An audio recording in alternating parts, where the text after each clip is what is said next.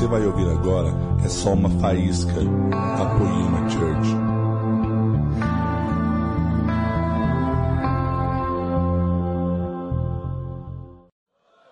Are you happy, guys? Vocês estão felizes, gente? Tá feliz? Estou feliz, gente, que eu estou aqui na melhor igreja do mundo. Aleluia. Quem não concorda, Deus abençoe, não tem problema. Essa é a minha opinião, isso quem vos diz sou eu e não o Senhor. Meus amigos, eu quero compartilhar uma coisa com vocês. Quero falar sobre um momento gostoso da vida. Quem gosta do momento gostoso da vida? Um momento gostoso. Você gosta? Não, só, só meia dúzia? Gente, eu não estou pregando para a plateia aqui, tá? Pelo amor de Deus. Eu estou pregando para quem também tem o mesmo Espírito Santo que eu tenho e pode ser usado da mesma forma que eu sou usado. Amém? Então vamos lá participar. Quem gosta de momentos bons na vida, diz amém. Aleluia. Isso aí, velho. Aí. Sabe, eu eu trabalhei como cabeleireiro por 12 anos. E no início, quando você começa a fazer curso, é, tem dia que você mistura tinta e água oxigenada e ora para ficar da cor que você acha que tem que ficar. E isso não acontece só no salão, isso acontece em todo lugar quando você está começando. Então a gente ora e fala no nome de Jesus dá certo, entendeu? Ainda que você não tenha estudado, ainda que você não saiba, ainda que você, você vai na escola e fala, pai, eu vou fazer bem a prova, em nome de Jesus, amém. É só falar que dá certo, amém? Então não fala amém agora, porque agora não é amém. Mas na verdade a gente faz isso. Douglas Gonçalves pregou terça-feira que só jogar o nome de Jesus no final que vai dar certo. Vou comprar um carro, nome de Jesus. Uma namorada, nome de Jesus. Então eu quero pegar carona no que o Douglas ministrou a semana passada, no final do summer. Então você que não viu, clica nesse link que está aqui embaixo, que já vai aparecer a mensagem para você ver, tá? Estou falando com aquela câmera. E queridos, presta muita atenção. Eu me lembro que assim como me dava frio na barriga o início da minha profissão, chegou um momento que eu, eu não me preocupava mais. Sei lá, quando fazia uns 5, 6 anos que eu já estava trabalhando, eu podia ficar no meu salão de boa, mexendo no meu celular, e se chegasse qualquer cliente e falasse, cara, você pode mudar a cor do meu cabelo, você pode mudar a textura do meu cabelo, você pode fazer um penteado no meu cabelo, eu podia fazer qualquer coisa porque era a minha profissão. E apesar de alguém achar que é simples ser cabeleireiro, existe tanta coisa para você fazer num salão que é melhor você se especializar em alguma coisa. Por exemplo, um, um escovista é o, cara, é o melhor cara que faz escova. E alguém que manja de colorimetria é o melhor para colorir, e não necessariamente ele sabe alisar. Então, quando nós somos um cabeleireiro que faz tudo, talvez a gente faça tudo mais ou menos, mas para fazer realmente incrível, a gente tem que se especializar em algumas coisas. Eu estou falando da profissão que eu tive. Talvez você tenha os departamentos no seu trabalho, talvez você que estudou, por exemplo, psicologia, no final você tem que seguir a linha, você, você tem que buscar seguir uma linha e não ela toda, e por aí vai, no, no direito você se especializa aqui e ali, enfim, mas eu quero falar do momento maduro, o momento em que você fica de boa e qualquer coisa que chega você pode resolver. Por isso que as pessoas mais velhas, elas não brigam por pouca coisa, a não ser que seja um velho, velho louco, mas tirando este, normalmente a pessoa mais velha, quando vê a discussão dos jovens, ele dá risada, e aí ele fala assim, eu faria isso, e todo mundo, porque ninguém mais fala, porque acabou o papo, sempre que a vovó dava uma dica, o vovô dava uma dica, a gente ficava tudo quieto, tipo, é verdade, né, cara? Isso está ligado à maturidade, maturidade também é maravilhoso no casamento, gente, o cristão casa, e aí ele não, ele não vai para o Nebiastube Aramanabia antes da hora. E aí quando ele se casa, ele vai para a lua de mel. Lua de mel deve ser bastante engraçada. Eu não fui um cristão indo para a lua de mel, fui o satanás indo para a lua de mel. Então, minha lua de mel a gente foi beber e mandamos chamar a galera para aparecer por lá. Nem teve mel, nem lua, nem coisa nenhuma. Infelizmente, essa foi minha vida. Eu estava num caminhar muito deturpado. Mas eu fico imaginando um cristão eles vão para a lua de mel, tipo, ah, vou morar esses dias aí, esperar em Deus mais três dias. Eu já ouvi isso aqui, gente. Não, eu que a minha esposa, nós decidimos, vamos jejuar três dias. Eu falava, tá amarrado, jejum do diabo, isso aí Deus não aceita. Deus não se agrada, já vai dar brecha logo no início. Enfim, daqui a pouco você, como casal, você desenvolve um relacionamento tão íntimo com a sua esposa, que dependendo do olhar, um já sabe o que o outro quer. O mais legal é quando um descobre onde que o outro gosta mais de carinho. A minha esposa gosta de tempo de qualidade. Eu já gosto já de palavras de afirmação. Quando a Eri começa a falar, nossa, tá bonito, eu já, eu já quero casar outra vez.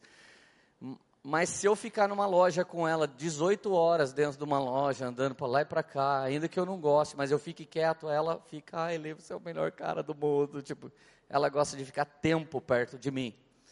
Então cada um tem a sua linguagem, mas na maturidade você aprende a desenvolver isso. Ela aprende às vezes até falar o que não está sentindo muito para mim, e eu finjo que estou gostando daquele passeio eterno na, na Casa Bahia, né? Mas isso está ligado à maturidade, você saber o que o outro gosta. E é super gostoso isso, maturidade também chega no ministério. A gente está aqui no ministério, um olha para o outro, o outro já sabe o que, que é. O Brunão, você não sabe disso, mas quando o Brunão levanta o violão, é, acabou a música. Pronto, os caras já. Cara, eu falo, mano, eu quero um violão para ver se a galera para de andar na hora que eu estou pregando, para de falar na hora que eu estou pregando. Para todo mundo, imagina que louco. Cadê o violão? Pera aí, brincadeira.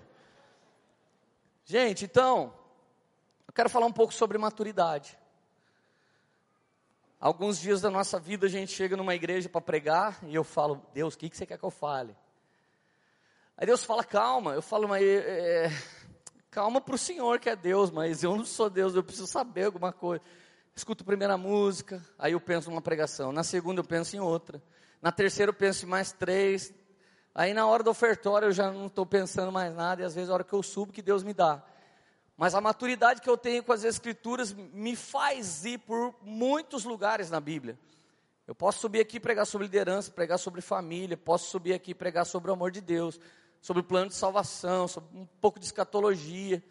E, e isso está ligado à maturidade do meu ministério. E eu estou querendo te dizer que é muito bom você se sentir confortável naquilo que Deus tem te chamado para viver, para fazer. Amém? Você está feliz ainda? E a Bíblia, querido, nos chama de poema. O nome poema é do grego, que em português literal devia ser poema. E esse verso está em Efésios, capítulo 2, verso 10. Capítulo 2 de Efésios, verso 10. É o versículo que dá nome ao nosso ministério, nossa igreja. Está escrito aqui: Pois somos obra-prima de Deus, criadas em Cristo Jesus, a fim de realizar as boas obras que ele de antemão planejou para nós. Em outras versões está criatura, criação. Nós somos criação de Deus, então nós somos um poema. Eu não sei se você estudou arte, mas eu não estudei. Então eu não entendo muito sobre isso. Quando nós vamos falar de obra-prima, nós temos às vezes uma grande dificuldade de entender. Porque alguns de nós, no máximo, compram um quadro daquele pôster do Michael Jackson e manda pôr no vidro para pôr em casa, para decorar. Já alguns de nós sabem quem é Van Gogh, já alguns de nós sabem o que significa o período da Renascença e por aí vai. São pessoas que entendem mais de arte. Então, quando nós falamos de obra-prima para um povo sofrido, parece que a gente não entende. Por exemplo, você já viu aqui na cidade alguns prédios que, for, que são tombados como patrimônio histórico. E literalmente eles estão tombando, porque ninguém está cuidando deles. Para mim, que não tenho nenhuma cultura no nível de arte, podia tombar e fazer uma coisa boa para as pessoas, ao invés de guardar uma coisa velha, que a gente não tem dinheiro para cuidar, mentalidade para cuidar. Então, acho que um país subdesenvolvido como o nosso não devia querer pensar ser um país de primeiro mundo. Mas, enfim, por causa de coisas assim e da nossa grande ignorância, quando eu falo que você é uma obra-prima de Deus, você fica meio. O que, que quer dizer obra-prima? Querido, Deus é o único ser que tem o poder de tornar as 7 bilhões de pessoas na Terra hoje, quase 8, em uma obra-prima individual cada um. Uma obra-prima única, uma obra que ninguém se parece, uma obra fantástica, uma obra fora do comum. E esse texto está falando que eu e você, se tivermos um encontro com o plano que Deus tem para nós, nós vamos muito além de uma vida comum. Eu, morreu uma vez um parente meu, ele tinha 50 anos de idade, ele simplesmente infartou e morreu. E quando eu olhei para ele, eu fiquei pensando, cara, o cara não fez nada de relevante na vida. Ele acordou pelas manhãs, foi estudar. Depois ele acordou pelas manhãs, foi trabalhar. Ele não namorou muito, ele não casou, ele não fez nada de incrível e um dia ele foi deitar dormir e morreu. Eu não consigo de verdade entender isso. Eu não consigo acreditar que alguém só nasce por nascer e morre por morrer. Isso não faz parte da minha mentalidade, não faz parte da minha cultura. Mas a minha cultura tem sido bíblica. Então eu acredito que cada pessoa que está aqui me ouvindo agora, Deus tem uma coisa exclusiva para você viver. Pode ser que você não viva, se você não descobrir. Pode ser que um dia você chegue diante de Deus no julgamento e Deus fale assim para você: Cara, posso te passar um filme? Puf, dá um play, começa a passar o filme. Você olha, você fala: Meu, isso é tudo que eu gostaria de viver. Se você pensar isso naquele dia, ele vai te falar: então, era o que eu tinha, mas você não pegou. Agora eu sinto muito, vaza. Eu não tive prazer em ti. Deus, mas eu fiz coisa para você. A gente era amigo, eu ia na poema, você lembra? Então, mas o que eu queria que você vivesse, você nunca se relacionou intimamente comigo para você descobrir. Então agora, desculpa, não vai rolar.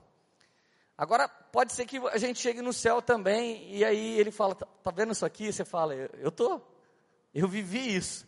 Ele fala, então, entra para o gozo de meu pai, porque o que eu planejei de antemão para você, você acessou, você descobriu, você entendeu e você viveu. Eu tenho muito prazer em você. Entra que você foi aprovado como poema, como obra-prima eu quero você para o resto da eternidade, já que você entendeu o propósito eterno. Amém? Então, irmão, chorando ou não, esperneando ou não, gostando ou não do que eu estou falando, essa é uma verdade bíblica. Então, eu quero te dizer como isso começa. O mesmo versículo na Bíblia, mensagem está assim: Ele criou cada um de nós por meio de Cristo Jesus. E a Ele nos unimos nessa obra grandiosa. A boa obra que Ele deseja que executemos e que faremos bem em realizar. Queridos, nós temos um prazer de ser usado por Deus. Hoje, hoje os caras estavam se divertindo aqui tocando música Enquanto alguns de nós fechou o olho e chapou e falou: Meu Deus, cara, que ambiente. Outros, talvez ainda você não sabe entrar nessa dimensão, você ficou olhando, tipo assim, mano, o que, que é isso? Nenhuma balada em Taubaté assim. E não é mesmo, irmão. A gente veio para quebrar tudo. Eu não admito uma balada ser mais legal do que a nossa igreja. Não é possível que o diabo consegue fazer uma coisa mais gostosa do que o cristão. Isso aí é testemunho de crente falido. Mas o testemunho de filho de Deus é: antes eu vivia assim, mas tenho vivido incríveis aventuras na presença de Deus desde o dia que eu me entreguei a Ele. É esse é o estilo de vida de uma obra-prima de Deus, amém? Faz sentido para você? Pegou aí? Mas como tudo isso começa? Tudo isso começa na pessoa de Jesus. Isaías profetizou antes de Jesus nascer. Isaías profetiza no capítulo 53, no versículo 4. Certamente ele tomou sobre si as nossas enfermidades, suas doenças, suas angústias, as nossas tristezas, angústias e doenças, Ele tomou sobre si. E sobre si levou nossas doenças, contudo nós o consideramos castigado por Deus e por Deus atingido e afligido. Versículo 5: Mas ele foi transpassado por causa da nossa transgressão e esmagado por causa da no, das nossas iniquidades. O castigo que nos trouxe a paz estava nele, e pelas suas feridas fomos sarados. Querido, nesse processo de liderar, muitos de nós pastores somos feridos pelas pessoas. No processo de curar alguém, nós somos machucados por essas pessoas. Diversos dias que eu deixei de ser um cara deliberadamente do pecado e quis falar para minha esposa: olha, amor, eu mudei. Eu tive que ouvir: mudou o caramba. Só porque você foi na igreja agora você mudou? E essas pessoas têm toda razão quando estão falando isso para a gente. A gente erra por tanto tempo, vai na igreja, recebe o perdão de Jesus e já pensa que Jesus vai nos usar. Mas na verdade, quando você recebe o perdão de Jesus, acontece uma coisa em você. E agora, se você dá a sua vida para Jesus, Ele não só te limpa do pecado, mas Ele também te torna filho. Antes de ser uma obra-prima, o mínimo que a gente tem que ser é filho. Eu vi agora há pouco o Joshua veio rapidinho aqui, ele grudou no primeiro degrau, vendo o pai e a mãe dele aqui em cima, o coitado do menino que vive todos os dias com ele, aflito de querendo subir aqui. E nós demos uma mancada com ele, não vai subir. Gente, que sacanagem. O menininho é filho deles, cara. Ele olhou para a mamãe, daí a vovó com o vovô pegaram ele aqui e saíram fora. Ele podia falar: Eu não venho mais nessa igreja. Meu pai e a minha mãe estão ali em cima, eu não pude ir lá. Você dá risada, mas quando nós aceitamos Jesus, a gente vira um bebê como Joshua. E muitas vezes nós queremos ir para o colo do pai fazer coisas com o pai, mas o pai está em guerra, o pai está trabalhando, o pai está construindo, e um bebê tem que ficar gozando de uma vida plena. Daqui a pouco, eles vão pegar ele no colo e vão amá-lo. Então, querido, Jesus faz tudo isso, ele vai lá e condena a nossa carne, na carne dele, para que a gente pudesse ser renovado na mente e herdasse o novo corpo glorioso que ele conquistou na cruz do Calvário. Então Jesus vai lá e ele mata a morte, e Jesus vai lá e aniquila o pecado, ele joga por terra o pecado, e ele está querendo dizer: em mim, em mim, vocês poderão se tornar um poema. Então significa que o autor da vida voltou a nos dar vida, ele fez a vida muito boa, Adão e Eva caiu, caímos com eles, mas em Cristo Jesus somos levantados para a glória de Deus, amém? Queridos, e a verdade é que, se um dia alguém fizer um apelo na igreja, quem quer aceitar Jesus, Senhor, escreve meu nome no livro da Bíblia, escreve meu nome no livro da vida, eu quero entregar minha vida, Senhor, se Salvador, vem aqui para frente, você que fez a oração pela primeira vez. Quando acontecer isso, significa que você está entregando sua vida para Jesus. E querido, você não sabe o que acontece. Tem gente que fala, vergonha lá na frente, todo mundo vai saber. Todo mundo já vem na frente primeiro, irmão. E eu ainda sou um pastor que não só faço isso, mas incentivo os nossos pastores. Quando você for para frente, não demonstra para o povo que você é um santarrão, mas, mas mostra a verdade a seu respeito. E eu espero que essa verdade contenha mais de Jesus do que do, do, da natureza adâmica, obviamente. Mas nós não fazemos um tipo de ser aquilo que não somos, e isso acaba atraindo pessoas que deliberadamente entendem, eu sou pecador, mano, eu vou lá nessa igreja, eu achei isso legal. Então as pessoas se achegam. Então quando você aceita Jesus, Evangelho de João, capítulo 1, versículo 12, todos quanto receberam, deu-lhes o poder de se tornarem filhos de Deus. Bruno acabou de cantar aqui. Todo mundo que recebe o Senhor, recebe um poder de se tornar filho de Deus. Agora, eu acredito que aceitar a Jesus não é apenas vir aqui na frente e falar o que o pastor mandou você falar. Aceitar a Jesus é amanhã você buscar ter a atitude de um filho de Deus e não mais de um cara comum. Se você comia o pão que o diabo amassou até hoje, a partir de amanhã você tem que viver como alguém que come o pão que amassa o diabo, amém? Eu como do corpo de Cristo e do sangue de Cristo. Então, na cruz do Calvário ele levou minha enfermidade, na cruz do Calvário ele levou meus pecados, na cruz do Calvário ele levou minha derrota.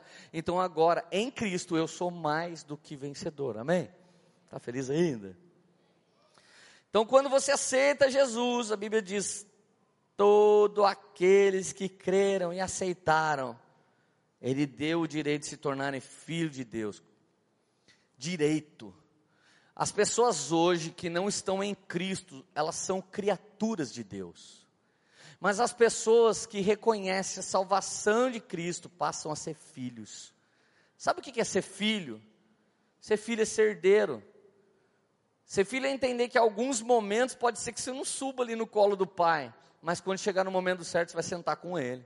Quando chegar no momento certo, você vai abraçar ele.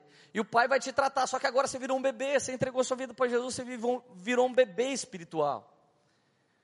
Mas o que você tem que entender é na hora que você fala, Senhor, eu te reconheço, Jesus, você é meu Salvador, eu sou seu filho. Toca uma música lá no céu. O Pai me adotou. É nesse exato momento. É nesse exato momento que o Pai te adota. Você escolhe a hora você escolhe o tempo. E eu estou falando isso porque muito crente acha que porque ele vai na igreja ele é filho de Deus. E tem gente que não vive como filho de Deus. Querido, 50 milhões de brasileiros são evangélicos. Por que, que 50 milhões de brasileiros são evangélicos? Porque se você clicar nessa hora, uma hashtag que marca stories do Instagram nas várias cidades, aparece alguns barzinhos e muitos cultos. Clica Caçapava, aparece culto, tudo quanto é igreja. Clica São José dos Campos, culto, tudo quanto é igreja. Clica Taubaté, depois que você foi embora. Poema, aparece um punhado. Um monte de irmão fica aí filmando, tipo, e marca o lugar, a gente aparece lá no store. Então presta atenção. 50 milhões de brasileiros hoje são evangélicos. A grande maioria dos evangélicos se concentra no estado do Rio de Janeiro. Me responde por que, que Taubaté está tão difícil de viver e o Rio de Janeiro também. Porque virar bebê não significa que você vai mudar a nação. Aceitar a Jesus é ser um bebê que fica gunhé, gunhé, pastor, ajuda eu. Agora, se tornar um filho maduro de Deus é, pastor, chega aí, eu estou do lado e eu ajudo você. Existe uma diferença. O bebê, ele precisa ser cuidado, mas o filho maduro, ele está cuidando. E entre o bebê e o filho maduro tem aqueles que estão dando trabalho, mas isso aí é outra pregação, eu faço outro dia. Agora, olha, só que lindo, em Apocalipse capítulo 12, verso 5. A Bíblia está falando sobre uma mulher. Essa mulher é vestida de sol e ela pisa na lua, ela está sobre a lua, vestida de sol, e ela usa uma coroa, e nessa coroa existe 12 estrelas. 12 na Bíblia é governo, 12 na Bíblia é as 12 tribos do Antigo Testamento ou os 12 apóstolos do Novo. Estrela na Bíblia fala de povo de Deus. No sonho de José, estrela na Bíblia era povo de Deus. Então, o povo de Deus, do número 12 do governo, vestido de sol, estava para ter um filho. A Bíblia diz em Apocalipse 12, 5: A mulher deu à luz a um filho, que governará todas as nações com o cetro de ferro. Essa mulher vai ter um filho. Essa mulher, na verdade, é a igreja. Vestida de sol, é a esposa do Cordeiro de Deus. O Cordeiro de Deus é a luz do mundo. Uma mulher que se veste de sol e lua é a esposa dele. Só que você precisa entender uma coisa: Maria engravidou de José, sem ter, de, de, do Espírito Santo, e ela estava com José e não teve relação com José, e muito menos com o Espírito Santo, mas engravidou do Espírito Santo. Isso não só manifesta o, o Jesus nascendo, como também tipifica a igreja dos últimos dias. A igreja da intimidade, ela gera filhos para o Senhor. Homens maduros e mulheres maduras como eu e você, geramos filhos bebês para Deus. E aí você fala, nossa, que heresia. Então o que, que você acha de Paulo falando? A igreja de Coríntios, eu sinto dores de parto, para que Cristo nasça dentro de vocês. Diversas vezes eu sinto dores de parto, eu olho para alguns caras e falo, cara, não namora. O cara vai e, e, muda a história. Na cabeça dele entrou, namora mesmo, é bênção. E ele sai de perto de mim e faz exatamente o contrário do que a gente falou. A gente fica com dores de parto, tipo, cara, Deus estava completando uma coisa no cara, o cara foi namorar. Não era tempo, não era hora, e a gente fica lá com dores de parto. Daqui a pouco o cara vai lá, mete a cara no muro, o namoro dá errado, e o cara volta, ei pastor, você tinha razão. Aí a gente fala, porque agora, agora Zá seu. Você fala isso? Agora se dane, eu visei, hein, mano. Eu vou falar isso pro cara. Daí eu volto de novo, entra aqui de novo, irmão, na minha placenta do espírito aqui. Deixa eu sentir de novo, dores de par. Daí vem um emprego. Emprego é domingo à noite. Irmão, já está faltando emprego para 14 milhões. Fica sem emprego, mas fica com Jesus. Tem gente que é melhor não trabalhar hoje do que ir tentar trabalhar e perder Jesus, cara. Arrumei um trampo. Só domingo à noite. Foi o diabo que deu para você, meu filho. Pelo amor de Deus, tem sete, tem mais seis dias da semana para trabalhar, só domingo à noite. Aqui é bom, se arrumar domingo à noite, dá para vir domingo de manhã. Aqui é de boa. Mas, querido, eu fico pensando, a gente tendo todas essas dores de parto, querendo levantar um filho. Nos últimos três anos, eu fiz a mesma pergunta para o Mark três vezes. E as três vezes ele falou: ainda não é hora. Aí essa semana eu conversei pela quarta vez, quase com uma cara do tipo assim, eu já sei, as últimas três foi não. Então eu contei para ele de novo a mesma coisa. Sabe que ele falou, cara, eu estou sentindo tanto de Deus que esse é o tempo de você viver isso. Quase que eu falei, caramba, estava tá, na hora já, né, irmão? Eu também sinto o que vocês sentem. Eu também sinto vontade que esteja na hora, mas a hora não chegou. Eu sou gente também, gente como vocês. Nós somos tudo gente. Mas gente que precisa obedecer Jesus, amém? Então nós vamos sofrer as mesmas aflições, porém, quando Deus resolver nos abençoar, ah, irmão, aí não tem quem consegue amaldiçoar aquilo que Deus já abençoou, amém? Beijinho no ombro para a galera, e já era, vai para a vitória que Jesus está te dando, aleluia, está feliz ainda? Você está entendendo, amém? Agora, gente, para eu me tornar essa obra-prima de Deus, esse filho maduro, porque o filho que essa mulher teve, a palavra grega para quem recebe Jesus é tecnon. Repete comigo, tecnon é bebê. De novo, tecnon é bebê. Mas quando essa mulher tem um filho que vai reger as nações, a Bíblia diz que no grego que o nome desse filho é Ruios. Ruios. O que, que é Ruios? filho maduro de Deus. Como que uma mulher vai dar a luz a um cara do meu tamanho? E olha que eu sou pequeno. Não tem jeito. Na verdade, esse nascimento é o nascimento que o Senhor estava falando para Nicodemos. Nosso Senhor Salvador Jesus Cristo chega e fala: Nicodemos, quer viver o que eu tenho de melhor? Nasce de novo. Daí ele fala: Eu vou entrar de novo no ventre da minha mãe e voltar a nascer? Não, você vai entrar no ventre da igreja, que são cinco ministérios, que estão formando homens e mulheres maduros de Deus. E quando Deus resolver te liberar, você não vai ser um bebê na barriga da mãe, mas um homem, uma mulher madura que frutifica cem por um para a honra e glória do nosso Senhor e Salvador Jesus Cristo. Amém? Está feliz? Vamos lá, alguém, gente. Agora, gente, quando você aceita Jesus, cara, é muito legal. O Pai me adotou. Você, você sai todo assim, ó. Você quer encontrar o ladrão na rua. Se o ladrão vier, vou enfiar o dedo na ponta do revólver. Falar, tira que Jesus vai travar essa arma. E o pior, gente, nessa época acontece milagre para vocês que não acontece mais para mim. Quando você aceita Jesus, você começa a inventar um monte de coisa boba e o Espírito Santo cai na sua. Espírito Santo, se tiver uma nuvem no céu com a cara do Snoopy mandando beijo para mim, eu vou saber que você me ama. Você olha lá, tá o Snoopy no céu. É incrível, velho. É incrível, cara. Eu oro, Jesus, faz alguém sentir no coração de vir aqui dar 6 milhões de reais para gente, que a gente compra esse lugar e a gente compra a casa dos vizinhos, quebra tudo, faz uma igreja melhor ainda. Jesus, eu não estou pedindo para me trocar de carro, eu não estou pedindo para minha casa, Jesus. Aliás, você sabe que eu nem tenho a minha casa. Jesus, estou pedindo 6 milhões para eu comprar uma igreja para você.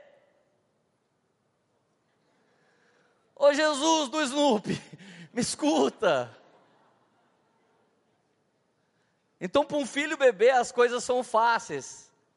A coisa vem tudo na sua boquinha, do jeito que você quer. Mas para um filho maduro, ele fala: está pensando o quê, meu filho? No mundo tereis aflições, mas tem de bom ânimo. Eu venci o mundo. Tá bom, Jesus. Então vamos comprar 6 milhões em nota de 2 real. Você imagina, irmão, a gente chega com um caminhão, olha, recebe aí o pagamento pelo. Fica contando o resto da vida. O dono daqui morre contando nota de dois, mas vai vender em nome de Jesus, amém? Amém? Está comigo? A gente vai comprar aqui ou não vai, gente? Aleluia. Queridos, o cara quando aceita Jesus, ele chega a olhar para a gente e fala assim, cara, o pastor sabe nada, velho. Eu tô ligado o que, que Deus quer. Gente, é muito gostoso ver um cara que está no primeiro amor. O cara que está no primeiro amor, ele tira a gente, do, até do sério. Outro dia eu estava com dor nas costas, o menino aceitou Jesus. Eu saí daqui bem com dor nas costas. Ele quer que eu ore para você? Eu falei, quero, mano, ora aí. Orou, do jeito que eu estava, Ainda que Jesus quisesse curar naquele dia, ele não ia, porque eu não estava crendo, eu estava com raiva desse menino. Cara, estou com dor nas costas, porque eu não consigo dormir, porque eu tenho que ficar, vai para cá e vai para lá, esse cara vai pôr a mão em mim, vai me curar. Eu não quero ser curado, não quero. Às vezes acontece, cara, do cara tá tão apaixonado por Jesus que ele olha para a gente e você, você se sente o cara menos espiritual do mundo. Isso é lindo, gente. A criança começa a falar, fica falando o resto da vida. Aprendeu papai, agora fica. É incrível viver isso, temos que viver isso, porém, Deus não vai usar os apaixonados. Porque a paixão é suficiente para começar, mas o amor é poderoso para te fazer persistir, amém? Essa paixão precisa virar um amor. Então o nome diz primeiro amor, e agora eu tenho que ficar no amor perpétuo. O amor perpétuo pode não ter uma grande explosão, mas ele vai me levar até o fim, amém? Claro que eu deveria ser apaixonado como alguém que acabou de se render a Cristo, mas dentro de um amor maduro.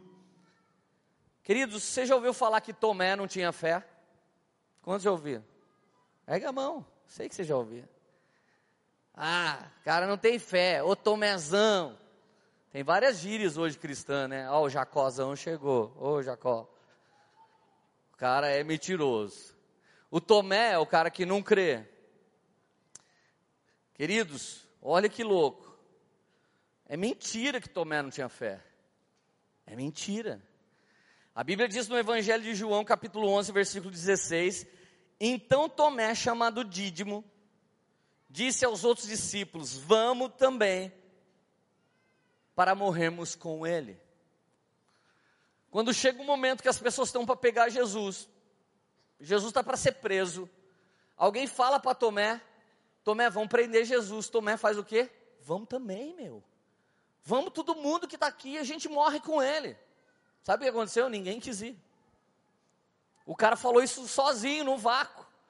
E aí alguém pega, isola o texto lá da frente, que ele precisa tocar no buraco de Jesus, que ele precisa tocar no furo da mão, que ele precisa ver os machucados de Jesus, para ele voltar a crer. O cara só isola aquilo e diz: Tomé era incrédulo.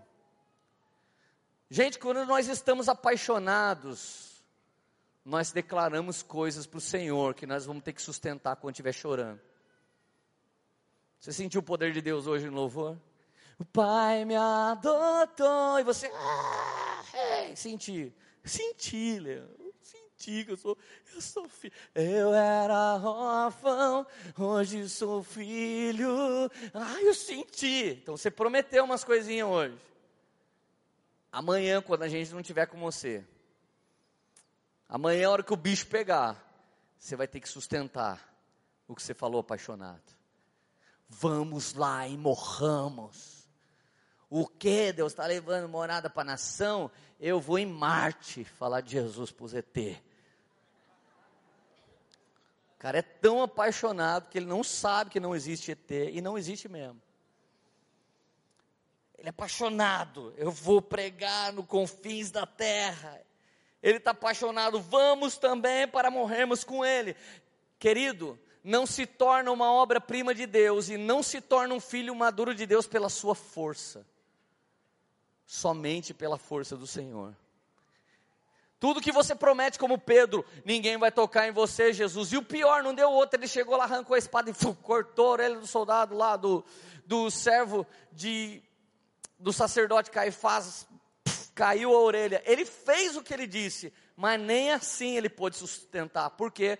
Porque não é na minha carne, nem na sua carne que nos tornamos uma bênção para Deus, é pela graça de Deus, e isso vem pela fé, é um dom gratuito, não vem de nós. Eu e você não merecemos ser uma bênção mas o Senhor nos torna uma benção. Como o Brunão falou aqui, aquilo que você olha e adora, você se torna como Ele. Então Ele é maravilhoso, Ele vai te tornar maravilhoso. Ele é santo, Ele vai te tornar santo. Ele é transformado e glorioso, você vai ser transformado e um dia você vai ser glorificado nele também. Amém? Mas querido, o castigo que nos trouxe a paz estava em Jesus. Você lembra do Isaías 53? Ele se deu mal para que eu me desse bem. Paulo explicando sobre isso diz: Jesus sendo rico, se fez pobre para tornar todos os pobres que somos em rico como ele é. Ou seja, presta atenção, não existe mais espaço para eu e você ficar reclamando. Não existe mais espaço para eu e você ficar na escassez. Nós temos que entrar nesse lugar da provisão de Deus e receber algo maior, mais alto e mais poderoso dele para a gente. Amém? Vamos entrar nesse lugar? Meus amigos, João 20, verso 24, agora muda o contexto. Cadê o Tomé que ia fazer e acontecer? Onde você está, Tomé? Cadê você? Cadê aquele irmão apaixonado?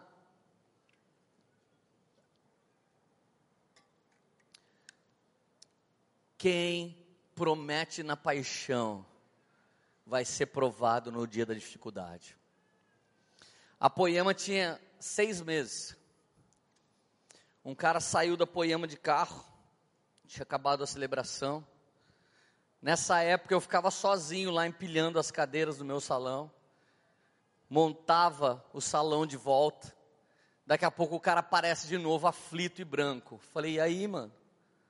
Pensei comigo, voltou, sentiu no coração de ajudar a arrumar as cadeiras. Mas não, enquanto eu arrumava, ele falava para mim, cara, o Espírito Santo falou para mim que tudo que você me pedir eu tenho que fazer. E ele disse isso pro cara certo. Eu nunca peço para alguém ir buscar bala de goma para mim, para eu pregar daqui a pouco. Não está relacionado ao que eu quero, ao que eu penso, ao que eu desejo, mas aos desejos de Deus. Eu nunca gastei esse pedido com o cara. Anos foram se passando e de repente, esse cara era um cara top de Deus junto com a gente.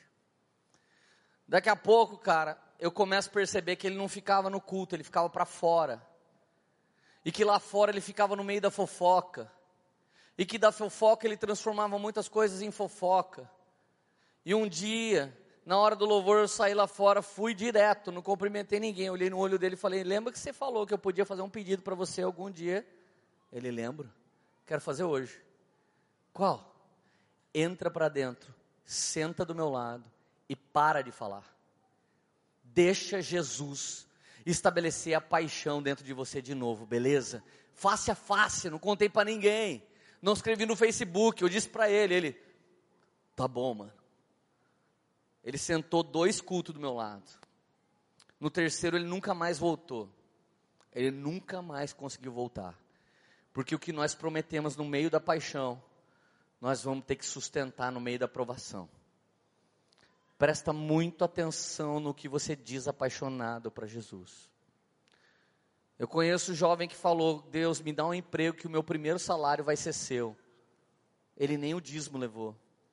Eu não estou falando isso para tocar alguém emocionalmente, para você dar tudo que você tem. Eu estou dizendo que eu conheço essa história, eu conheço esse cara, eu caminhei com esse cara. E ele é desviado desde então. Agora Deus foi tão misericordioso com esse Tomé. E Deus sabia que ele não era só uma promessa, mas que ele ficou ferido. Quantos de vocês estão me ouvindo agora e nesse exato momento você é ferido com igreja, você é ferido com pastor, você é ferido com os irmãos da igreja? Quantos foram feridos com pai e com mãe, e aí você não consegue aderir à liderança de um pastor e de um líder, porque se os seus líderes naturais não cuidaram de você, até parece que alguém vai cuidar. Então tem tanta gente ferida com tanta coisa que você está assim, aqui na igreja, no nosso meio, nos ouvindo, vendo vídeo, vendo podcast, mas você está assim, Deus, eu não acredito muito mais. Teve uma época que eu daria a minha vida, mas hoje eu não acredito mais. Então a Bíblia diz que Jesus apareceu lá. Capítulo 20, versículo 24. Tomé, chamado Dídimo, um dos doze, não estava com os discípulos quando Jesus apareceu. Os outros discípulos lhe, lhe disseram: Vimos o Senhor. Mas ele lhe disse: Se eu não vir a marca dos pregos na sua mão, não colocar o meu dedo aonde estavam os pregos e não puser a minha mão do lado, no buraquinho aqui, eu não crerei. Querido, chega um momento da nossa vida que você precisa ver algo de verdade. Não dá mais para ouvir.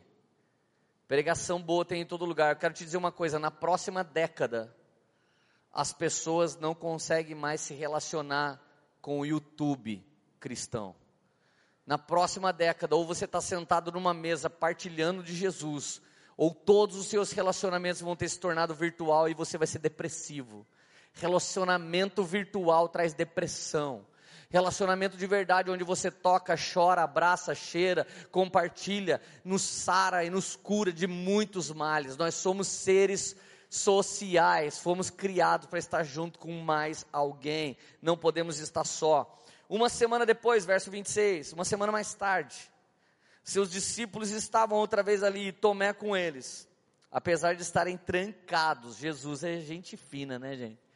Jesus é sensacional, né? Para ele curar o cara, ele já fez no, no mais difícil.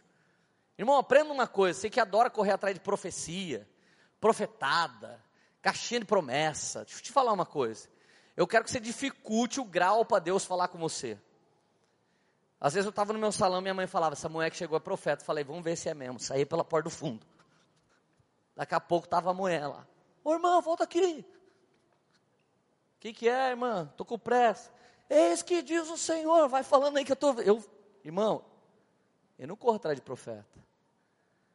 Eu nunca fui assim. É até por isso que eles correm atrás da gente. Entenda uma coisa: os sinais de Deus, eles seguem as pessoas. Você não para para ver sinal atrás, você anda pela fé e os sinais acompanharão aqueles que creem. Se move pela fé e Deus vai fazendo coisas atrás de você até te alcançar. Amém? A casa estava trancada, a porta estava fechada, o negócio estava lacrado. E Tomé estava lá, de boa. Apesar de estar trancadas as portas, Jesus entrou Querido, quando Jesus te quer, você pode trancar a porta do seu coração, mas ele entra. Pode estar trancada a questão financeira para você, mas ele entra. Pode estar trancado o coração do seu marido, da sua esposa, mas ele entra. Não importa o que está trancado, Jesus, quando quer, ele entra. Vamos lá, gente, era para. Ah, aleluia, para crer, velho. Vocês não estão no curso de coach, velho. Vocês não estão aprendendo a vender Rinodê aqui.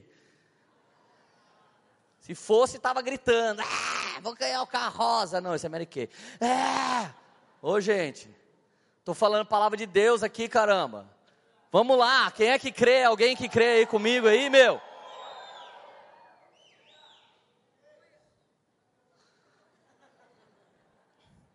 Uma semana mais tarde, seus discípulos estavam outra vez ali e Tomé apesar de estarem trancadas as portas, Jesus entrou, pôs-se no meio dele e disse assim: Pai seja com você, não foi com vocês.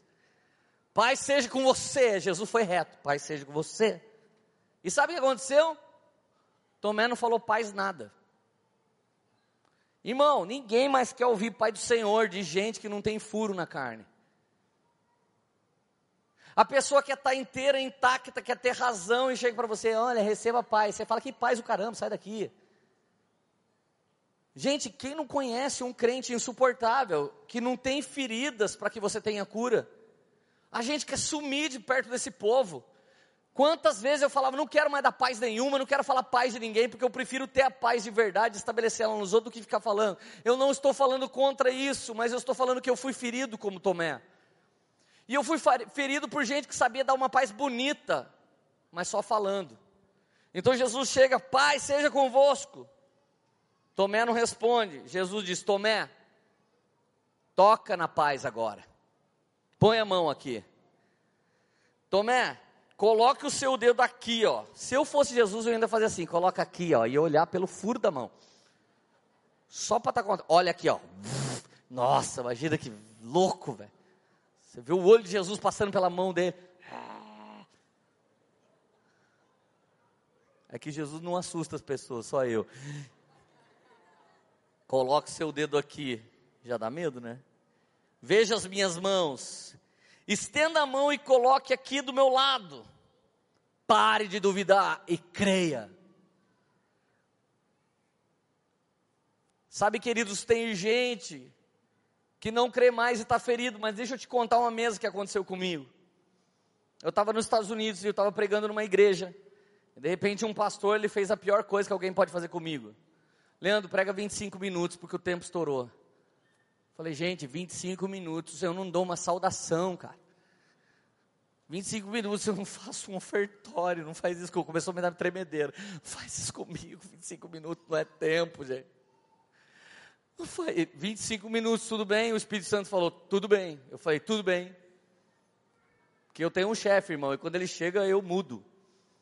Não importa quanto tempo eu gosto de falar. 25 minutos, tá bom, preguei três versículos. Fiz apelo.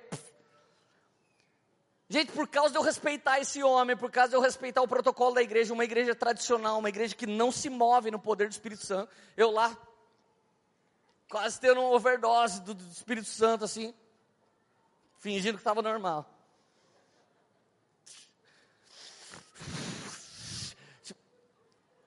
Igreja, vocês estão felizes? Fui fazendo tudo bem bonitinho. Eu tinha almoçado com ele por umas três horas, tinha pregado agora 25 minutos. Chega na hora do jantar, ele senta na minha frente, com a Érica, com o Radaz, com a Lilian. E ele olha para mim e fala assim: Cara, se você eu, eu, sei que você pode analisar, eu já vi que você consegue fazer isso, eu sei também que você é profético, tem coisas que Deus vai te revelar. Não vá embora daqui, por favor, sem me dizer tudo que o Espírito de Deus espera e tudo que, Então eu comecei, eu, eu fiquei constrangido. Essa pergunta alguém demora pra, cinco anos para fazer para gente. Essa pergunta alguém fala: pode todo mundo sair aqui da sala? Eu queria conversar com o pastor sozinho. Esse cara tinha tanta fome, ele pôde ver na nossa família cicatrizes da igreja de Cristo que ele falou: mano, eu já botei a mão em vocês o dia inteiro, agora eu quero ouvir o que vocês têm para dizer. Fala para mim. Sabe o que aconteceu nessa manhã? Se você não sabe ainda, hoje eu estou pregando sobre nosso ano profético, já já eu te falo o nome. O que aconteceu nessa manhã, ele disse, Leandro, eu estou indo pregar no braço americano da minha igreja. Ele é do braço brasileiro. Eu estou indo pregar no braço americano e o Espírito Santo está falando para mim desde o dia que você foi embora daqui, que Ele está querendo renovar essa igreja. Eu estou tendo um entendimento profético das coisas e, cara, eu conheço muita gente, mas eu quero pedir oração para você. Por favor, você pode orar para mim. Eu, com a Erika, orando no WhatsApp por ele. Mano, faz o seguinte: segura tudo que você puder.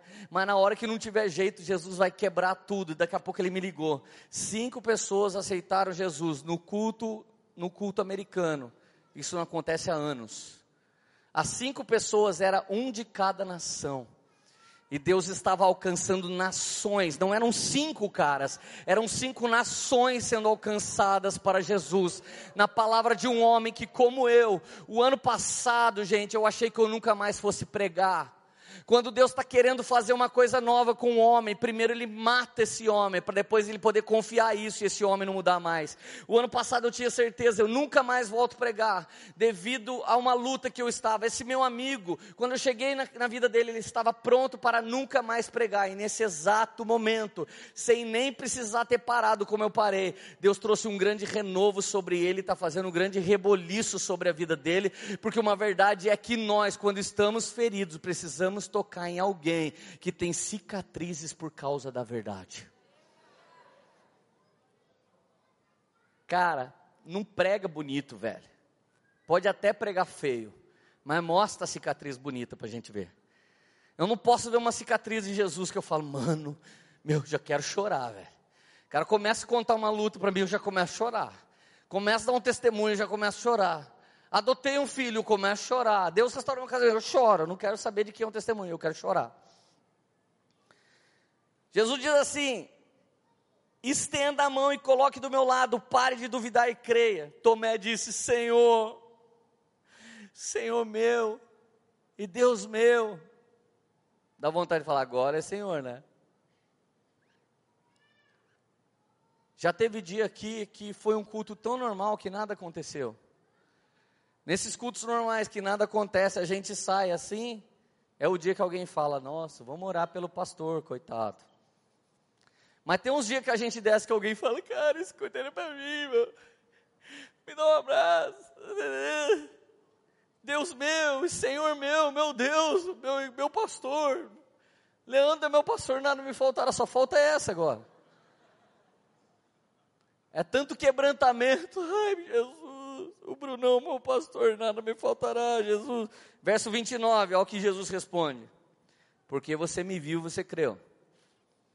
Porque você sentiu da unção que está em mim, então você creu. Porque você pôs a mão nos meus furinhos aqui, você creu. Felizes são aqueles que não viram, mas creram.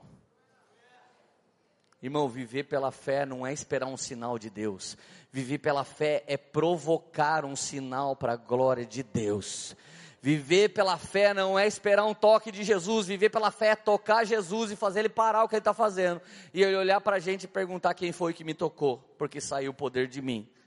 Está feliz ainda? Querido, Jesus é o nosso poema. Jesus é a pessoa a ser imitada. Já teve dia na vida que eu falei, ah, Jesus queria ser como Elias, queria ser como Moisés. Ah, eu queria ser como Jefté, Gideão, Paulo. Quantos jovens queriam ser como Paulo? O modelo do poema celestial. é a pessoa de Jesus Cristo. Se você pode imitar Jesus Cristo, você vai ser um poema a ser lido pelas nações. Paulo fala: quando eu vou até vocês, eu não vou com uma carta para alguém ler, mas eu sou a carta viva do Senhor. Eu sou enviado. A verdade de Deus está escrita em mim, está escrita na minha história, está escrito no meu casamento, está escrito na minha vida financeira, está escrito em todas as áreas da minha vida. Olha para mim que você pode ver Ele. É essa geração que Deus espera que seja levantada. Amém? Querido, a igreja não completa, lá pelo século 14 até 16, a igreja romanista, ela detinha poder sobre a cultura, a sociedade, a economia, a política e essa era a religião. Aquele momento, o sistema que imperava era o feudalismo. Queridos, quando vem o momento do renascimento, da renascença, o que, que acontece? Tudo isso que estava escondido dentro do romanismo sai. A arte era só sacra, a canção sacra, a economia vinha da igreja. A filosofia, qualquer coisa, ciência, dominada pela igreja. No, no, no período do, do renascimento na Europa, isso sai da, da religião e se torna livre. A arte que você conhece hoje, a ciência que você conhece hoje, a filosofia que você conhece hoje, o sistema político que você conhece hoje, economia que você conhece hoje, saiu desse lugar, saiu debaixo dessa tirania religiosa deu origem a todo o capitalismo. E o, e o, capitalismo, apesar de algumas pessoas criticarem ele no todo, não é ruim assim, nem demoníaco assim, porque o capitalismo é uma oportunidade de você crescer e dar certo. Você começa a lutar, você começa a plantar e você começa a colher e você pode dar certo. E muitas vezes as pessoas querem trazer uma igualdade para gente que não faz coisa alguma e não quer fazer nada, e as pessoas querem que eles tenham igualdade. Essa igualdade está em Jesus. A salvação é dada de graça por Cristo Jesus. Quem pode, quem não pode, ele manifesta a sua glória. No nosso meio, por exemplo, alguns irmãos que se encontram no momento pobre na sua vida, outro irmão que tem mais condição vai lá e abençoa ele, vai lá e abre a porta para ele, e isso é a palavra de Deus se cumprindo. Amém? Deus nos usando para tocar e abençoar e prosperar as nações. Amém? Agora, queridos, se você olhar hoje para a filosofia, muitas vezes ela é inimiga de Deus. Se você olhar hoje para a ciência, até hoje a galera fala que você veio do macaco. Mas ninguém veio da girafa? E o Homo sapiens, quem que. E ele não continua sendo assim? Você sabe, a ciência hoje tenta explicar algo, a filosofia, o comportamento, algo, tudo distante de Deus. A economia hoje distante de Deus. Eu passei minha vida inteira querendo ver o show da baleia. Sabe aquela baleia que pula? Tinha no Play Center, gente. E tem tanto jovem aqui que você não sabe o que é Play Center. Já foi um lugar incrível na história do Brasil. Eu queria ir no Play Center ver o show da baleia que eu via no Reclame. Naquela época chamava Reclame, não é Reclame, é intervalo. Passava o Reclame do Play Center nos Trapalhões domingo, depois do almoço. Daí vinha a baleia, batia numa bola assim, caía. Meu sonho era ver a baleia, nunca vi a baleia. Acabou o show da baleia, eu não via a baleia. Acabou o Play Center, eu não via a baleia. E eu nunca mais ia ver a baleia. Eu estava lá na América agora, daí chegou um irmão para mim, Leandro, quer ir na SeaWorld? Eu falei, quero. O problema é que não está dando. Ele falou, não, mano. Eu tenho umas entradas na faixa. Falei, ei, Jesus. Vem em mim, Jesus. Quero ver a baleia que engoliu o Jonas. Aí eu cheguei lá, eu, a Érica, a Lília, a Rádio, estamos tudo de graça, gente. Meu Deus, que benção. Sabe o que é 300 dólares? Deus te abençoando. É muito dinheiro real. Gente, a hora que eu estava lá diante daquilo, eu falei, cara, que maravilhoso. O homem pegou um bichinho que nadava no mar e fez esse bichinho fazer tudo isso. Olha como o dom de obra-prima de Deus está dentro do homem. A baleia pulava, a baleia fazia assim com a cabeça, fazia não. A mulher perguntava coisa em inglês, eu não entendia. A baleia falava não. Tipo, daqui a pouco a mulher perguntava, ela falava assim. Daqui a pouco ela rodava em cima um lugar, você falava, não é possível. E daqui a pouco a mulher mandou jogar água na galera, ela vinha e jogava água e todo mundo. Cara, era um negócio incrível. Mas ao mesmo tempo que eu falei, Deus, olha o poder que o homem tem, transformou esses bichos num espetáculo. Eu também senti outra coisa. Deus, mas eles fizeram isso só por causa de dinheiro. Interessante que a radaça que tem nascido no Senhor, ela, ela olhou para a baleia, ela pirava, mas daqui a pouco ela olhava, pai, coitado dessas baleias. Elas vão ficar presas nesse aquário aqui. Eu falei, ah, de vez em quando ela come um desses instrutores de raiva. Na verdade, ela está querendo dizer os eu ir embora. Tipo, mas cara, o homem tem poder de fazer o que quiser. Esse poder foi dado ao homem no Éden. E o que, que Deus espera? Que a gente faça o que a gente quiser por causa de dinheiro? Não, esse é o homem caído. Sabe o que Deus espera? Que eu e você a gente venha ser jardineiros fazer tudo crescer nesse jardim para que o nome de Jesus seja glorificado. Você precisa fazer sua filhinha, seu filhinho, seu marido, sua esposa crescer no Senhor, que essa vai ser a cicatriz. Não é fácil formar uma casa, não é fácil formar uma família, não é fácil formar filhos, mas daqui a pouco seus filhos estão bênção e alguém toca na sua cicatriz, porque, cara, você se machuca para desenvolver pessoas. Você é esculpido enquanto desenvolve pessoas. Eu me lembrei também um dia que a minha filha fez essas excursões que a gente nunca deve deixar os filhos ir, mas a gente acaba deixando adolescente. Ela chegou um dia, pai, chegou um cara que queria ficar comigo. Aí eu falei, e aí? Ficou? Não, pai, eu sou crente. Falei, difícil essa fase. Mas foi legal, pai. Falei, legal por quê? Deu uns beijinhos só de leve? Não. Legal saber um cara gosta da gente, ele era bonito. Falei, mas por que você não ficou então? Porque para essa eu falo isso, para outra eu falo o contrário. Você tem que saber que com qual filho está falando. A Radassa tem que falar diferente. Você brincar, ela já vai. A, a Lilis pode zoar a barraca, não vai. Então cada pai conhece o filho. E aí ele não beijinho só. Pai, pai, a gente é crente. Ah, é, é verdade, a gente é crente. Ô, ô Lili, mas e aí, pai, a garota chegou em mim e falou assim: Você fica com um, eu fico com o outro. Pai, eu olhei bem para ela e falei: Meu, eu estou pregando para você faz três anos no colégio. Estou tentando colocar Jesus dentro do seu coração. E outra, eu vou fazer universidade e o meu futuro está em Jesus. Eu tenho um chamado e esse cara lindo pode ser tudo que eu não preciso e pode ser tudo que vai atrapalhar minha vida. Então, por amor a Jesus e por amor a você, eu não quero da menina, ah, então também não vou ficar com o outro. Hoje, existe uma colheita na nossa casa. Existe um noivado da minha filha, foi fazer curso de noivos hoje. O noivo não sei onde foi, mas ela foi fazer curso de noivo, o cara sumiu.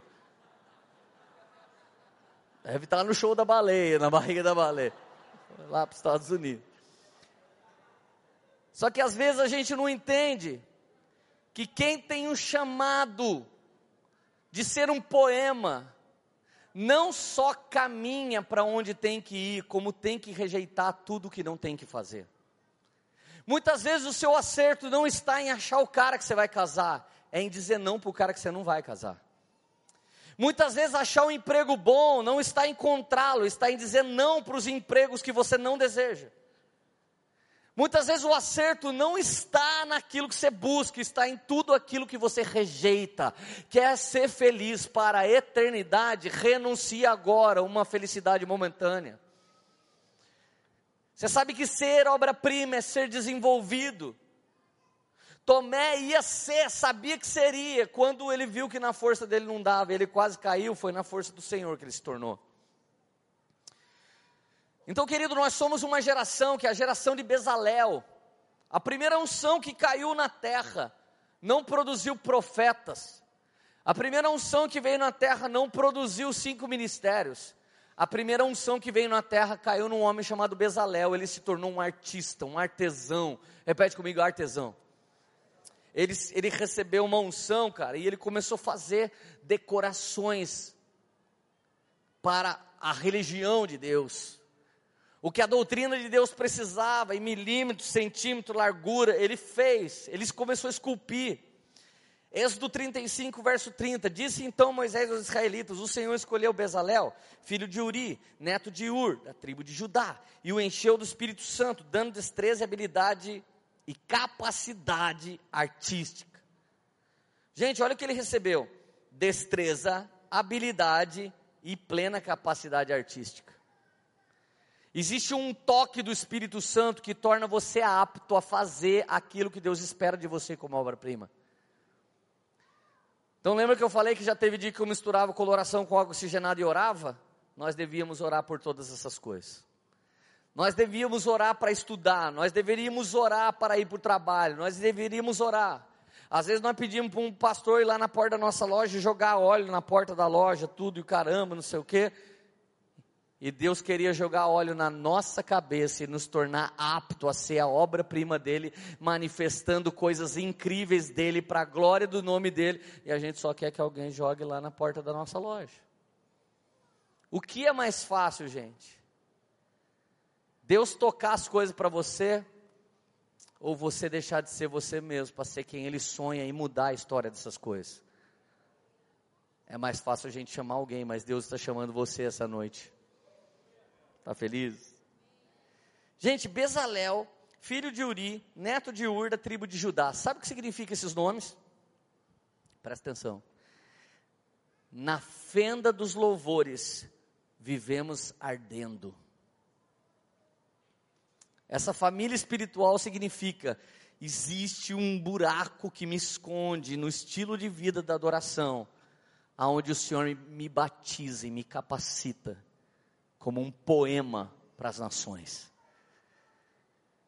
Querido, se você entrar nesse lugar secreto e buscar Deus, Ele vai revelar o que você tem que fazer e quando isso vai acontecer. Um dos, um dos maiores homens de negócio dessa igreja, um eu estava aqui na igreja e Deus falou para mim assim: Eu estou derramando uma unção que vai prosperar esse cara. Eu não disse para ele aqui, mas no outro dia eu fui até o trabalho dele, levei ele para tomarmos um café. Eu falei ontem, a hora que eu estava ministrando, eu vi o Espírito Santo vir sobre você e tornar você um grande homem próspero no nosso meio. Ele falou, eu sabia que era comigo. Querido, ficar escondido no estilo de vida da adoração define você como não igual às pessoas de toda a terra, mas como alguém especial para a honra e glória do Senhor Jesus. Você está entendendo? Cinco, amém. Entendeu? Cinco pessoas. Você está entendendo? Às vezes a gente olha e fala, mas será que isso vai se cumprir, Lê? Será que isso vai acontecer? Jeremias 29, 11 diz que Deus tem uma fome de fazer algo com a gente. Presta bem atenção, aumenta o volume do seu ouvido para você ouvir o que eu vou falar porque sou eu que conheço os planos que eu tenho para vocês, diz o Senhor. Planos de fazê-los prosperar e não de lhes causar dano. Plano de dar-lhes esperança e um futuro. Então vocês clamarão a mim e virão orar a mim, e eu os ouvirei. Vocês me procurarão e me acharão quando me procurarem nessa fenda da adoração de todo o seu coração. Existe um lugar. A Luísa Rosa até canta. Há um lugar de descanso em ti. Existe um lugar onde ninguém pode chegar, onde a doença não chega, onde a mentira não chega, onde a ótica da terra não chega. Esse lugar escondido no Senhor é um lugar onde Ele revela segredos. Bezalel significa aquele que nesse lugar foi possuído pelo Senhor e destinado a uma coisa específica. A maturidade que eu sinto hoje, que eu estou falando para vocês, que eu gostaria que todos tivessem, está ligado a muitas vezes parar tudo que eu estou fazendo e ir lá nesse lugar de novo e ouvir Jesus mais um pouco. Para onde eu vou? O que, que eu faço? O que, que você quer? O que, que você precisa? E aí Davi dá a receita de qual oração ser feita para crescer e progredir como um poema de Deus. Salmo 51, 10. Cria em mim. Cria significa que não existe. Cria em mim um coração puro. Quero dizer uma coisa para todo mundo estar tá aqui. Pode ter até bobo entre nós e burrinho, mas puro não nasce. Em iniquidade e em pecado, todos nós fomos formados na natureza de Adão. Então, puro não está ligado a ingênuo não está ligado a bobice, não está ligado a criancice. Cria em mim um coração puro, um coração purificado no fogo do teu espírito, um coração refinado como ouro. Cria em mim um coração puro, ó Deus, e renova dentro de mim um espírito estável. Sabe o que é espírito estável? Lembra do apaixonado que eu já citei nessa pregação? O apaixonado chega aqui na igreja e ele faz assim, ó. Quando ele cai, ele faz assim, ó. E muitos apaixonados são apaixonados por Jesus e por uma garota, por Jesus e por um baseado, por Jesus e por uma balada, por Jesus e por uma sacanagem. E a pessoa fica assim, ó. Só que chega uma hora que Deus vai equilibrando sua vida, sua vida vai fazendo assim, ó. A minha vida ainda não é assim, mas agora ela é no máximo assim, ó. Já não ando explodindo tanto, muito menos escorregando tão lá embaixo. E sabe quando o médico está lá e fala assim, dá tchau pro seu pai aí, para sua mãe. Sabe a hora que a maquininha faz assim? Essa hora você pode falar, agora não peca mais, aleluia. Agora não vai encher mais o saco de ninguém, das nações, de ninguém, não vai. Agora foi para o céu, foi, não foi, não foi. Agora já era. Sabe quando que eu e você vamos estar equilibrados? Quando eu já não viver mais, mas Cristo viver em mim. Então essa maquininha aqui, ó, vai zerar em você. E nessa hora Deus pode confiar dons. Nessa hora Deus pode confiar poder. Nessa hora Deus pode confiar muitas coisas incríveis, porque isso não tem mais poder de mudar você. Você entende porque alguns de nós ainda não pode subir como Joshua, no lugar mais alto que Deus espera, porque ele podia chegar aqui e cair. Você entende que primeiro Jesus está tornando você de criatura a filho, de filho bebê a criança, de criança a jovem, de jovem a maduro e de maduro a mais que vencedor. Esses são cinco níveis de crescimento da igreja. Aos bebês, ele dá o puro leite racional, que é a palavra de Deus. Aos, às crianças, ele dá o pão. O pão das multidões, ele dá pãozinho para você comer, uma benção para você continuar. Mas ao jovem, ele dá uma palavra que é um, um, uma palavra mais forte, Timóteo eu vejo em você, meu filho, garoto de 18 anos, uma fé não fingida que estava na sua avó Lloyd, na sua mãe Eunice, e não permita que ninguém, ninguém deixe de acreditar em você só porque você é um jovem, mas mantenha aceso o dom que há em ti, que foi dado para você pela minha imposição de mãos. São jovens que Deus está levantando, mas que tem a avó intercedendo, que tem a mãe discipulando, que tem um pai espiritual dando de comer. É assim que a gente desenvolve uma obra-prima de Deus é sendo responsável pela próxima geração, é soltando alguém, mas falando: cuidado com isso, cuidado com aquilo, é ministrar, é esculpir, é desenvolver o próximo poema para a nação e para as nações, aleluia. E para encerrar, querido, Romanos 8,19. A Bíblia fala que o mundo aguarda com grande expectativa a manifestação dos filhos de Deus. Dia 12 até 14 de abril, eu vou para Bolívia. Vou com a Érica, Vitor e o Brisa. Sabe o que nós vamos fazer na Bolívia? Eu liguei para o pastor um dia, eu estava no culto aqui queimando. Daqui a pouco eu pensei naquela igreja, aquela igreja tem 550 universitários de medicina. Eu falei, Deus, se tem um lugar que eu posso tacar fogo na medicina no Brasil em massa, é nesse lugar.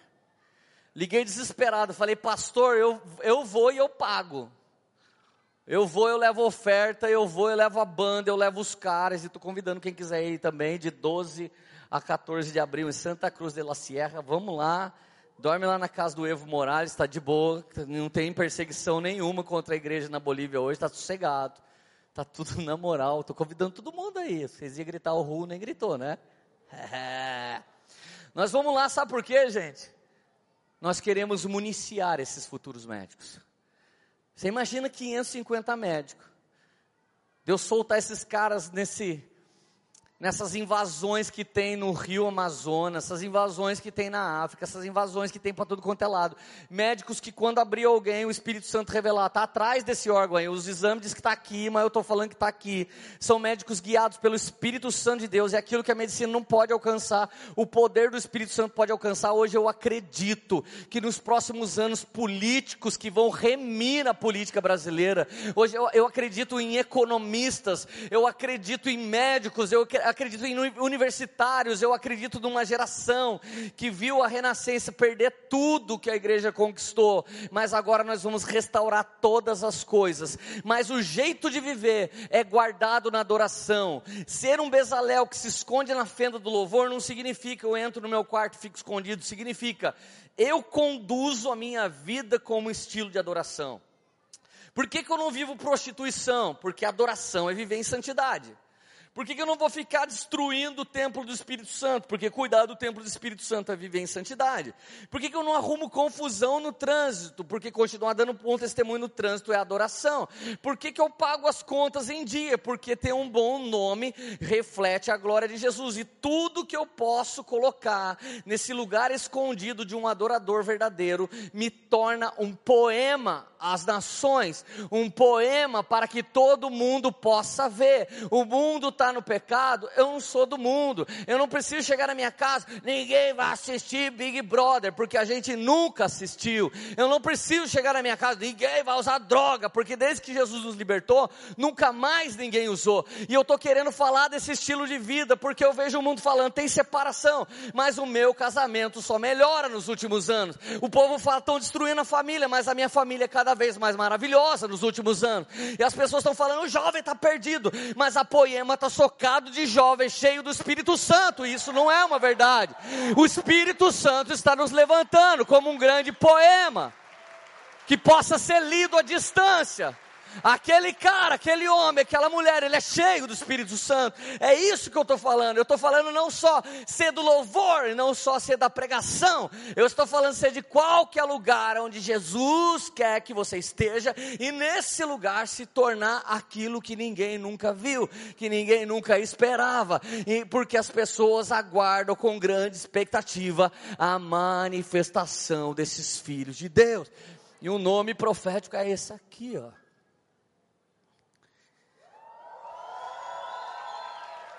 Eu e você somos um poema às nações. Quando eu falei, Brunão, o que, que, você acha desse coisa? Ele falou, velho, eu estou vivendo isso, cara. Gente, escuta só. Já teve poemeiro na China, a Gabi foi na China. Quando chegou na China, o pastor falou assim: a Gabi deu todo o dinheiro que ela tinha. Irmão, missionário só pega dinheiro, missionário não dá dinheiro. Missionária Poema é o contrário. A Gabi chegou lá, o dinheiro que ela tem para viver, ela ofertou no pastor. Quando ela ofertou, pronto. Os missionários já, e agora? Aí ela falou: Quero plantar na sua vida, pastor. O pastor falou: Da onde você é? Eu sou da Poema. O pastor na China falou para Gabi: Em Taubaté, do pastor Leandro. Ela disse: Meu Deus, o cara tem revelação. Dele não, eu era pastor em Taubaté.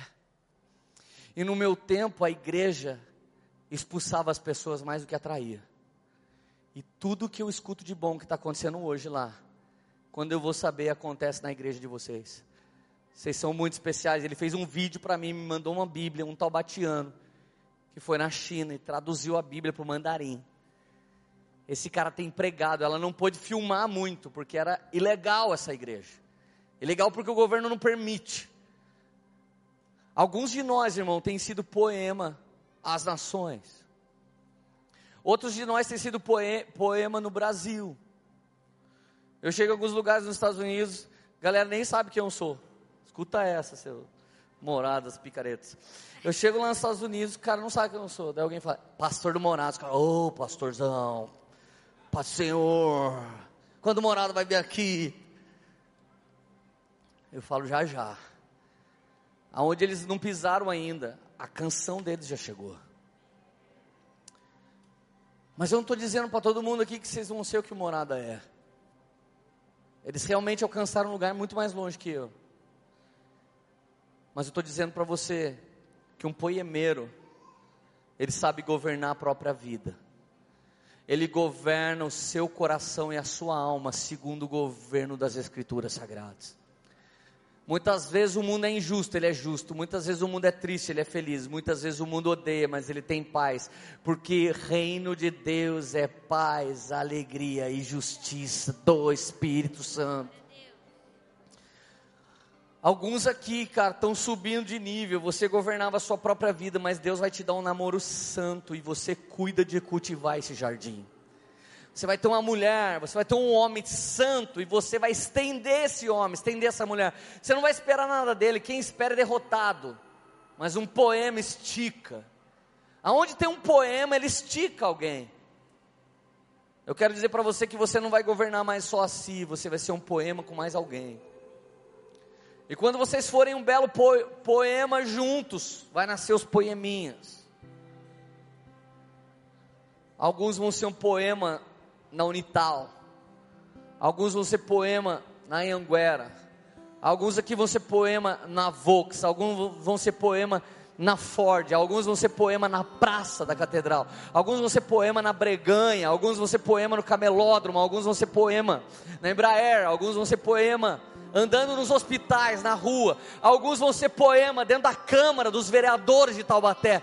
De, vai ser próximo prefeito da cidade. Vai ser próximo deputado da cidade. Vai ser o próximo médico cheio do Espírito Santo, fazendo plantão. E algum dia, meu irmão, você vai erguer suas mãos santas e vai orar e o hospital todo vai ser curado. Eu estou falando de ser um poema, não só das quatro paredes ou em cima de uma plataforma. Não é à toa que eu tenho andado as nações, que nós temos andado. A gente senta em qualquer lugar e a gente sonha com isso e não só sonha, a gente manifesta isso e pode tocar na nossa ferida, porque a nossa ferida tem poder para curar, tem poder para curar a nossa ferida. Não foi à toa essa ferida. Fica de pé. Shepadarala suririria sericai. Hey. Alguém aqui vai ser um poema para Taubaté, alguém vai ser um poema para o Vale do Paraíba, alguém vai ser um poema para São Paulo, para o Sudeste, alguém vai ser um poema para o Brasil, alguém vai ser um poema das artes, alguém vai ser um poema do esporte, alguém vai ser um poema do ambiente acadêmico. Você vai ser um acadêmico cheio do Espírito Santo e suas teses vão comprovar a existência de Deus, a glória de Deus, o poder de Deus.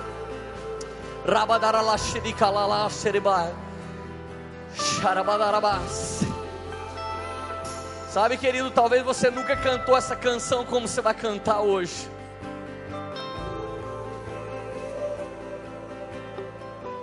Se eu sou pai espiritual nessa casa e você reconhece que você é filho dessa casa, eu ordeno agora que espírito maligno nenhum possa manter cadeias na sua mente, que você não acredite que você não é um poema.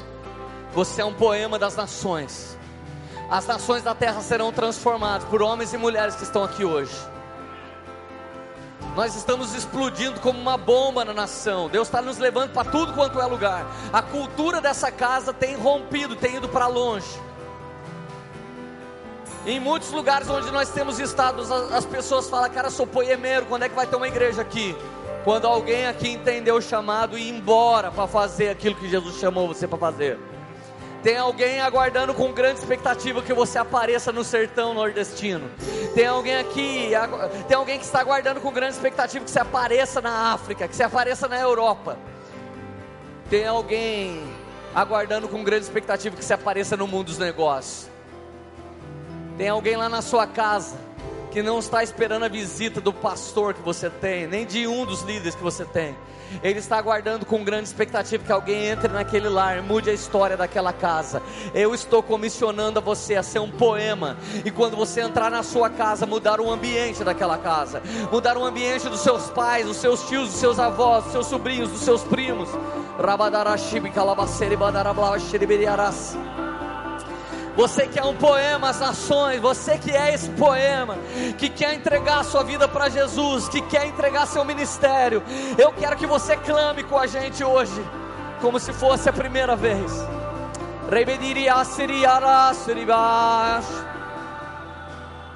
Ei, xarabadarás.